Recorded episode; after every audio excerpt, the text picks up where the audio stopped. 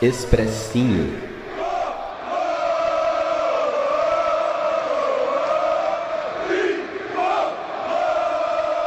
Salve torcida tricolor, aqui é o Gil e esse é o Expressinho SPFcast.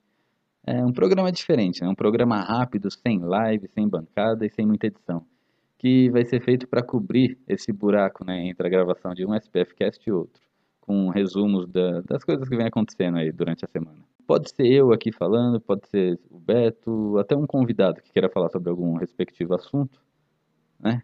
E vai estar tá sempre aí para para colaborar com a gente. Então, depois de escutar, aproveita e deixa o seu feedback aí para a gente ver se a gente mantém esse formato ou se a gente continua só convencional. Então, valeu. Então, vamos lá. O São Paulo recebeu o Atlético Paranaense no Morumbi em um jogo que foi muito chamado de jogo às escuras. Né? Isso porque o Atlético não entra em um, em um acordo com a Globo e os seus jogos acabam não sendo transmitidos em lugar nenhum. O Atlético não tem contrato com a Globo para passar os jogos em canal fechado, né, apenas no aberto. E o contrato do São Paulo permite que o jogo passe em todos os meios, né, tanto na TV aberta, fechada e na internet. Sabemos que a gente sabe que a Globo poderia ter dado um jeito de passar, já que no ano passado ela passou GE.com os jogos de Corinthians, Flamengo e, se não me engano, Grêmio. Mas ela não fez questão de passar o jogo do São Paulo. Mas o que mais me deixa puto é como o São Paulo reage a isso. Né? O São Paulo não usa o seu bastidor para questionar mais incisivamente e nem para demonstrar. E nessa briga entre Atlético, Globo, MP sei lá quem, eu só sei que o único que sai perdendo é o torcedor. Principalmente aquele que paga mensalmente por um produto né, não tão barato né, como o Premiere e tem que ficar buscando alternativas em outros lugares, né, como nesse caso foi, usaram sites gringos, né, e sites de apostas, que lugares que ficam travando o tempo todo, né? E aí atrapalham a sua experiência de assistir o jogo. E alguns até cheios de vírus, né? Podem acabar ainda com o computador da pessoa que está tentando assistir.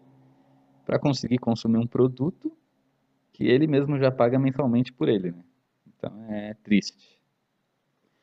Agora falando um pouco sobre o jogo, o Diniz repetiu a escalação da última partida contra o Sport, né? a zaga formada por Diego e Léo ganhou uma nova oportunidade. E o Gabriel Sara, que foi tão contestado pela sua última atuação no, último jogo, também ganhou uma nova oportunidade né, como titular. E o São Paulo fez um primeiro tempo muito ruim.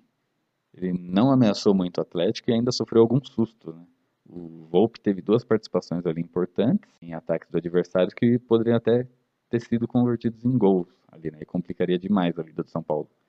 Muito toque de bola, sem efetividade, a posse de bola próxima da área do voo, de novo causaram algum. Mas no intervalo, a mão divina tocou o coração do Diniz e ele colocou o profeta no time. Profeta Hernanes, que vinha sendo pedido pelo torcedor há muito tempo. Até diziam que havia algo mal resolvido ali entre os dois, né? Mas, fofocas à parte, Hernanes e Boia entraram no lugar de Gabriel Sara e Vitor Bueno. E acreditem, time melhorou muito dos desnecessários né, para nós. O São Paulo ganhou uma melhor movimentação, cresceu na partida e aos 20 minutos após cobrança de escanteio do Daniel Alves e um desvio da zaga, a, bola sobrou para o Luciano que marcou. Luciano, que vem se entendendo muito bem no ataque com o Pablo e temos que dar o braço a torcer, né? pelo menos por enquanto. Diniz pediu a vinda de Luciano, Luciano chegou e está aí resolvendo. São três partidas, dois gols e uma assistência. E apesar do saldo negativíssimo do Diniz, esse foi um ponto para ele. Né? Mais óbvio que essa é uma análise se baseando apenas em três jogos. Quem não se lembra das estreias de Fernandinho e Alex Dia, né? que também deixaram o torcedor bem iludido. Ah, após o gol, o Diniz quis manter o resultado e o emprego, obviamente, e começou a retrancar um pouco mais o time, né? começou a recuar um pouco mais o time.